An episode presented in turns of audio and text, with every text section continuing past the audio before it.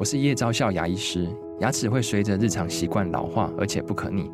当珐琅质受损，牙齿结构会出现破裂，还有细微的小孔，导致我们牙齿变得又脆弱又敏感。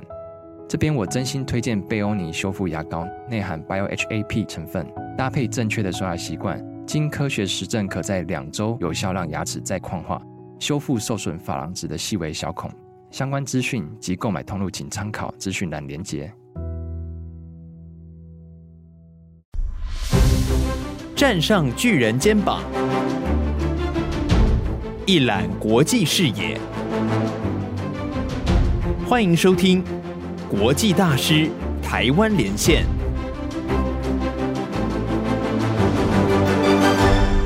你好，欢迎收听《国际大师台湾连线》。在本集节目中，远见团队将岳阳专访畅销书《人类大历史》的作家。同时，也是国际知名的以色列历史学者哈拉瑞。透过哈拉瑞渊博的知识和生动的表述，带领我们探究重要的议题，包含为什么现代人还要读历史，未来人类会怎么评价面对 COVID-19 的我们，以及乌俄战争带给全人类什么样的警惕和启示。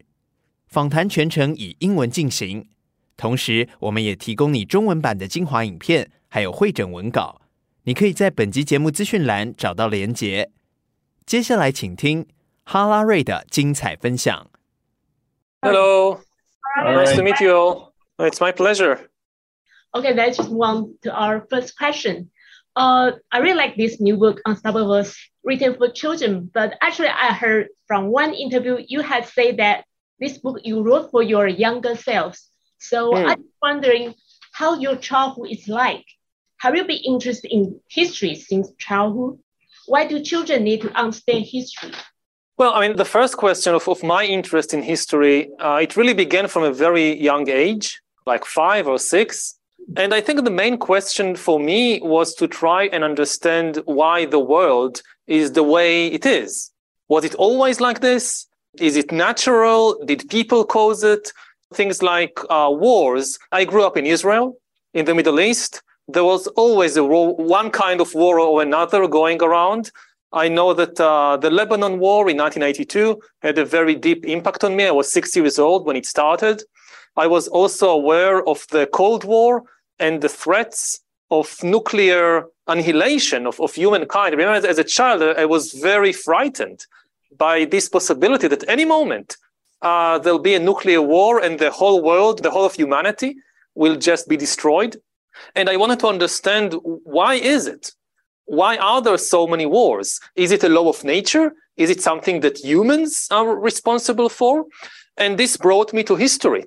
Because if you want to understand the sources of war, both as a general phenomenon, but also of specific wars, you have to go to history because it's not physics. It's not even biology. It's not, you know, like you drop a stone, it falls to the ground. It's a law of physics. It's gravity. But wars are not the result of the laws of physics. It's always humans that decide to start a war, like we just seen the Russian invasion of Ukraine. It wasn't caused by physics, it was caused by a human decision of Putin. So from a very early age, I wanted to understand these things. And this is why I developed this interest in history. And I think for children in general, history is very, very relevant because history is not a list of names and dates and battles and kings. History is really explains who we are, our identity. And every person, every child asks a lot of questions about who am I? And you know, it starts with simple things in life. The food we eat. The food always have a history and it's a global history. You know, in most countries, they teach kids only the history of their country, their culture, their people, which is important, but it doesn't give all the answers. If you think about food, so if as a kid, if I like to eat chocolate, chocolate didn't come from Israel. It didn't come from Taiwan. It was the Olmec people in Central America who thousands of years ago discovered how you can take cocoa beans and turn them into a delicious food. So if you like chocolate, you need to thank the ancient Olmecs. And if you like chocolate to be sweet, you need sugar. it didn't come from Israel or Taiwan. It was domesticated by people in New Guinea, also thousands of years ago. So sugar also has a history. And like this, it is with sports. If you like football, it came from Britain. If you like chess, it came from India. And all the way down to the most basic things about us, like our emotions, you know, the love between parents and children, it wasn't invented by Jewish people or by Chinese civilization. It goes back not thousands of years, it goes back millions of years. We share this bond between parents and children is something that comes from millions of years of evolution. And we share with many other animals. If you think about fear, so kids very often wake up in the middle of the night afraid that there is a monster under the bed. And this is actually a memory from millions of years ago when humans lived in the African savannah. And if at night you heard some noise, maybe it was a lion that was coming to eat you. And if you kept sleeping, you would be dead. If you wake up and climb a tree, maybe you survive. So to understand as a 10 year old kid, to understand who I am, from chocolate to football to love and fear, I need to understand the history of humans. So I think that's the main reason that you want to write this book, right? Because most children, they only read the history of their own country. Exactly. Yes. Are there any challenges when you're writing the book for children? Yeah, so it's, it's a big, it's, it's actually harder to write for children than it is to write for adults because I don't want to give up the big ideas of history, but you need to think very hard how to explain them in a simple way that even somebody who is eight or nine years old would be able to understand it. So, for instance, we had a big discussion in the team about uh, the issue of corporations to try and explain in the book to children what is a corporation. And it's very difficult because even for adults, it's not easy to understand what it is. On the other hand, we thought that it's essential because, you know, in children's book, you often have all these uh, description of animals like elephants or whales or lions. And it is very, very important.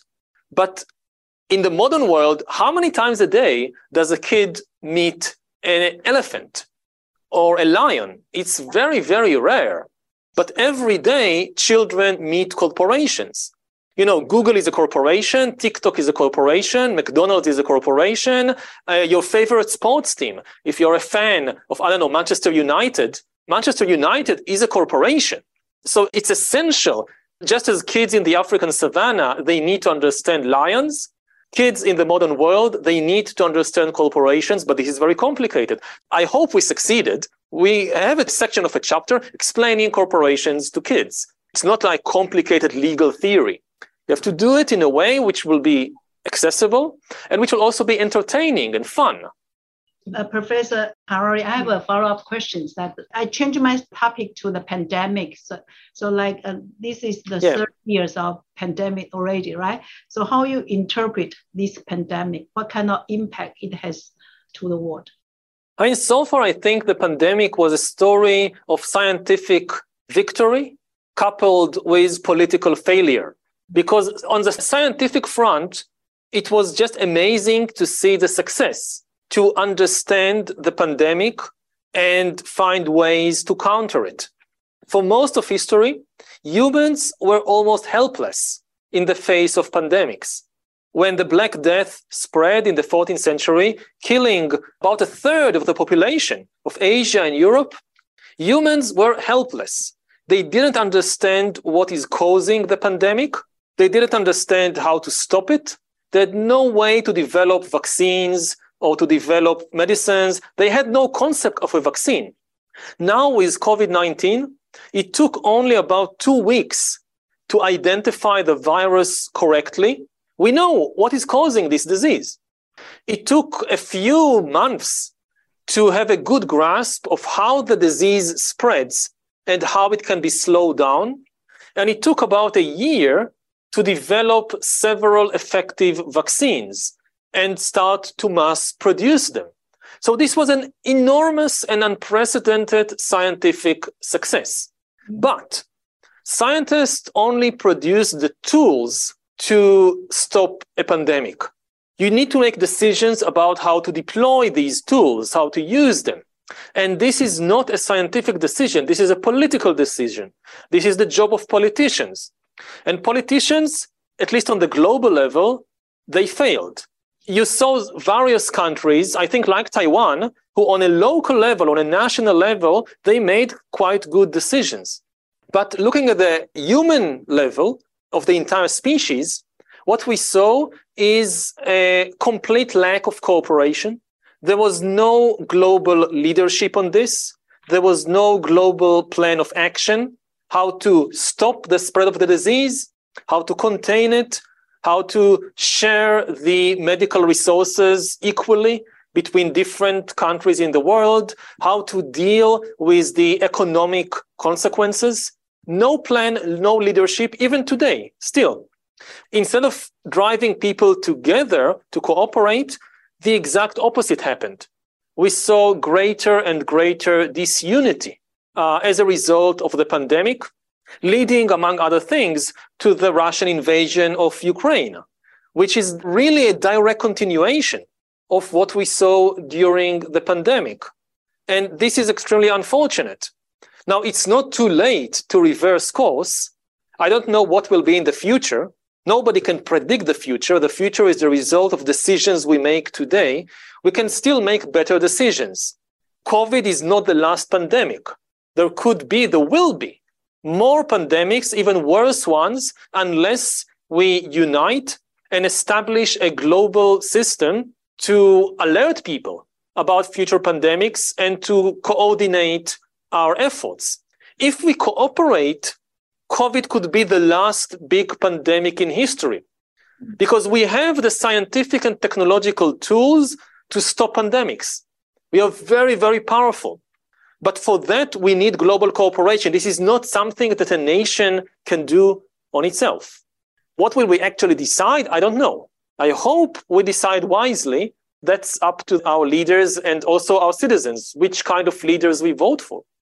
So we have the, the World Health Organization, and they also a lot of campaign, a lot of efforts have done. So you think what they should do, but they haven't done. I think the World Health Organization is an extremely weak organization. It had a very, very small budget. It had very minimal means of convincing governments to act together. And um, we can't rely on such a weak organization. Hopefully, we'll have governments of nations which are more responsible, more aware of the importance of cooperating with one another. You see many politicians today around the world that they object to global cooperation on the grounds that this is somehow unpatriotic or against the interests of our nation. But this is a fundamental mistake. There is no contradiction between patriotism and global cooperation in the face of dangers like pandemics. You know, because patriotism is not about hating foreigners. Patriotism is about taking good care of your compatriots, loving the people in your country. And there are many cases when, in order to take good care of the people in your country, you need to cooperate with foreigners. And a pandemic is such an example. And organizations like the World Health Organization, they don't try to replace mm-hmm. national governments and to abolish nations.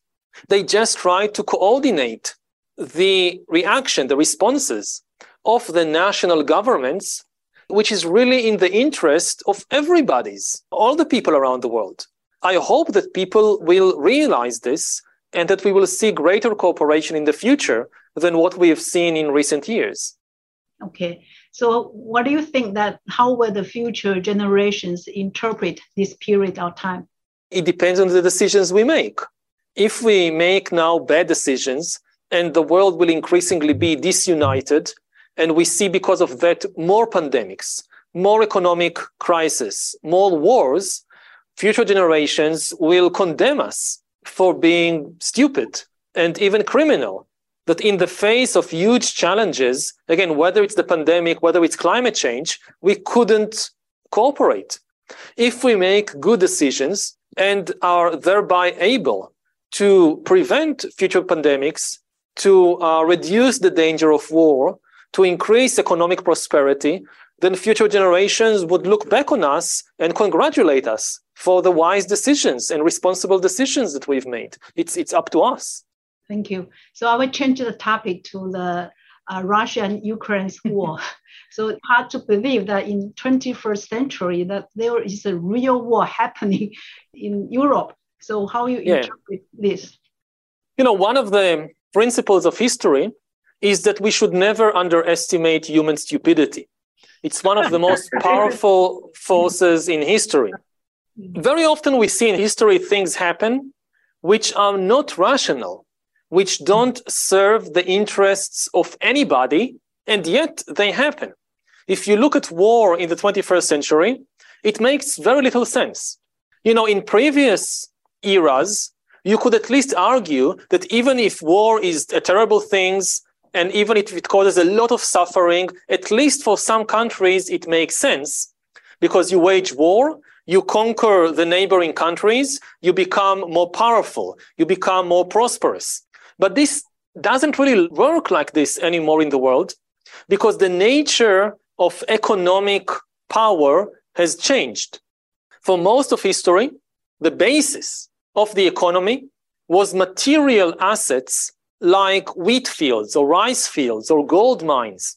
And you could conquer these things by war. So you could make yourself a big, powerful nation by conquering your neighbors. This is no longer the case. The real source of economic power today in the world is knowledge, scientific knowledge, organizational knowledge. You know, you think about Taiwan and the semiconductor industry uh, which is the basis, you know, of the digital revolution and so forth, it's not because there are silicon mines in Taiwan. No, it's because of, of knowledge, not just scientific knowledge, but also organizational knowledge, how to build a good corporation.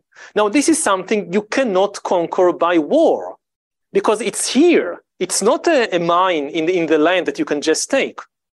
So war makes less economic sense and you see all the recent examples of countries which were once poor and became uh, prosperous, they didn't get there by waging war. After 1945, you see countries like Germany, like Japan, also even like China, becoming very economically very powerful, not by constantly waging wars and conquering other countries. Russia has been waging one war after the other and it's economically bankrupt. The only thing the Russian economy has is oil and gas, which you can take out of, out of the land. But they are not advancing in any of the more developed sectors of the economy.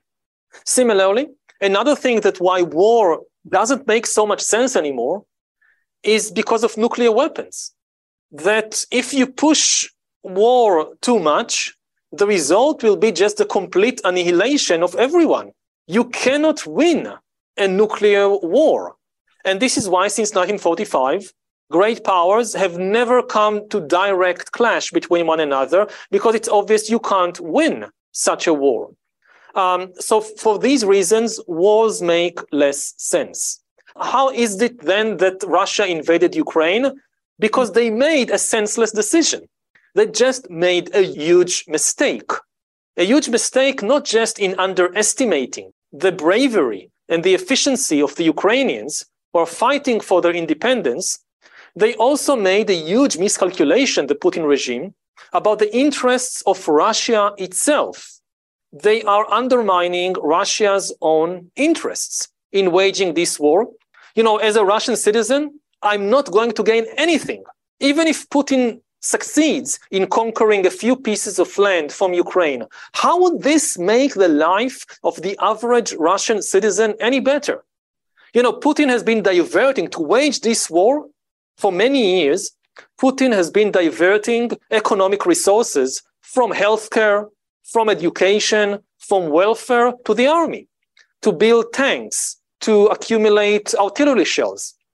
So, as a Russian citizen, I get less healthcare because of this. It makes no sense. Russia is a rich country with very, very poor citizens. A second thing on the geopolitical level, this war has basically destroyed Russia's position as a great power and is turning Russia into a puppet state of China. Mm-hmm. Russia is increasingly dependent on China. Even if you are this extreme Russian nationalist, you should be opposed to this war. Moscow began centuries ago. Moscow rose to power as the tax collector for the Mongol Empire. They were a vassal state of the Mongol Empire. This is how they began to rise to power. And now Putin is turning back Moscow into a puppet state of the Chinese, of the Chinese empire. Mm-hmm. And forget about the rest of the world, forget about Ukraine, forget about you. Just from the viewpoint of the of Russian patriots themselves, the sooner this war ends, the better it is for Russia. But again, we should never underestimate human stupidity. People can make really senseless and stupid decisions. So do we worry about Taiwan? Uh, the economists say that Taiwan is the most dangerous place in the world now. Do you hmm. think that China will make the same mistake as Russia? Do you think that they might invade Taiwan? I don't know. I don't have a deep knowledge of Chinese politics and the thinking there. Uh, of course, nobody can predict the future, partly because of what we discussed earlier, that you can make a very rational analysis of what is in the best interest of the various actors, and still they will do something else because you think it's in their best interests, maybe even objectively, it is in their best interests. But again and again in history, leaders and countries make uh, wrong decisions, which are not in their best interests. Again, going back, let's say, to a century ago, to the Japanese, to the period of Japanese imperialism. So the Japanese, in the 1930s in particular, they had this belief that the only way to make Japan a strong and prosperous country is by invading other countries, conquering territories, and building a Japanese empire. And it turned out that they were completely wrong. Not just because they lost the war, the Second World War. It's even more interesting what happened after they lost the war. If they were right that the only way to make Japan a great, prosperous country is by winning wars and conquering a big empire, then after they lost the war, Japan should have become a very poor and miserable country. But exactly the opposite happened. They had the big economic miracle after they lost the war, when they had no empire, when they didn't control any other territory besides Japan. So this proves that all the earlier analysis of the situation that we must control Korea and we must control Taiwan and we must control the Philippines or Indonesia to be a prosperous nation, this was simply wrong. So, how uh, yeah. war you think has affected the whole world in terms of geopolitical development or in terms of the world economy, and how you hmm. predict how will this war end? I can't predict because it depends on human decisions, which are unpredictable. The war already had a huge impact on the world. It is causing greater disunity in the world, especially economically. Countries are now uh, reluctant to base their national economy on imports from countries they don't trust. So the whole idea of globalization that you can trust everybody and you can take your oil from one country and your uh, raw materials from here and there. It's in reverse now. The supply chains are getting shorter. Uh, countries trust one another less and less. And this is one of the things that is fueling uh, inflation and the rise of prices and economic crisis all over the world. Because globalization, it had many problems, but it definitely uh, kept prices down.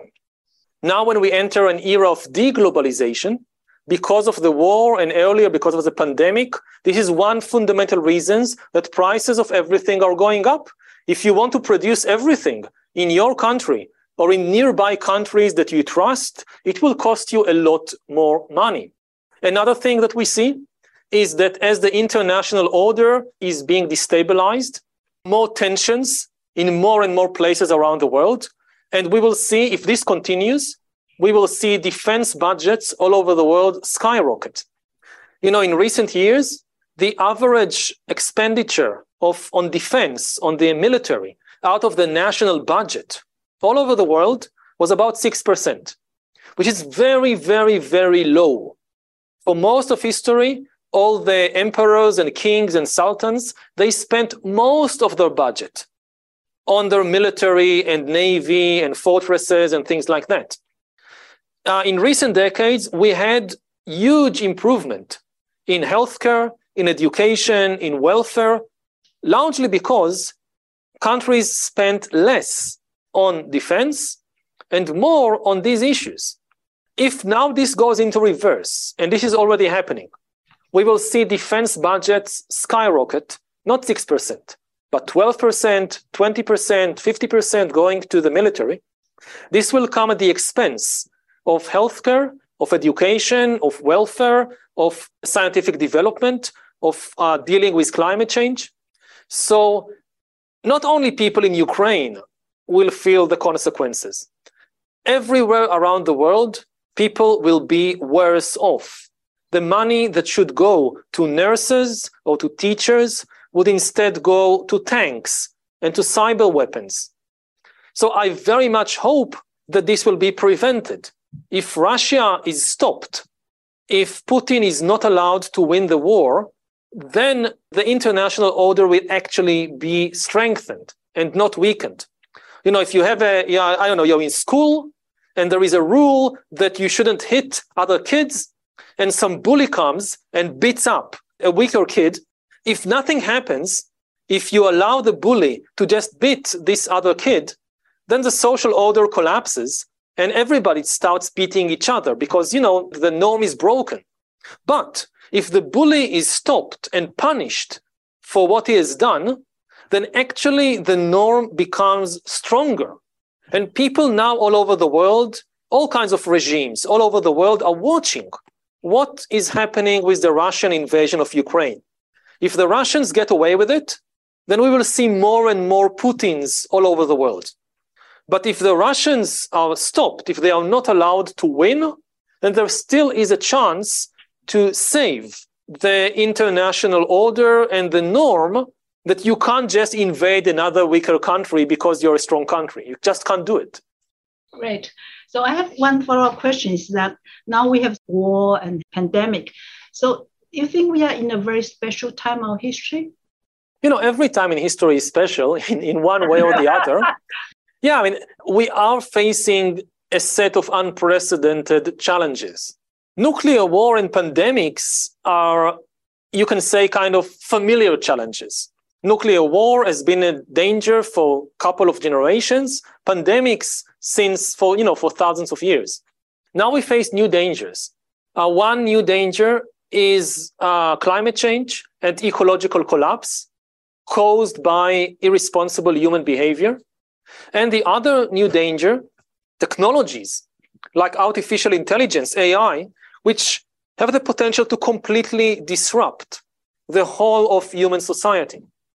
And this, I think, is the most complicated challenge. Because with climate change, maybe we are not effective in dealing with it, but at least nobody wants it. Mm. It's clear what the goal is. The goal is to prevent catastrophic climate change. With AI and other disruptive technologies, most people don't fully understand what are the implications of these technologies and even the experts who do understand, they do not agree what should be done. Uh, things that are the nightmares of some people are the fantasies of other people. There is no agreement what should be done with AI. So, to give just one uh, uh, idea about how revolutionary this technology is, all previous technologies in human history, from stone knives to atom bombs, they increased human power because the decision about how to use the technology always remained in human hands. Even if you produce an atom bomb, the atom bomb cannot decide how to use itself.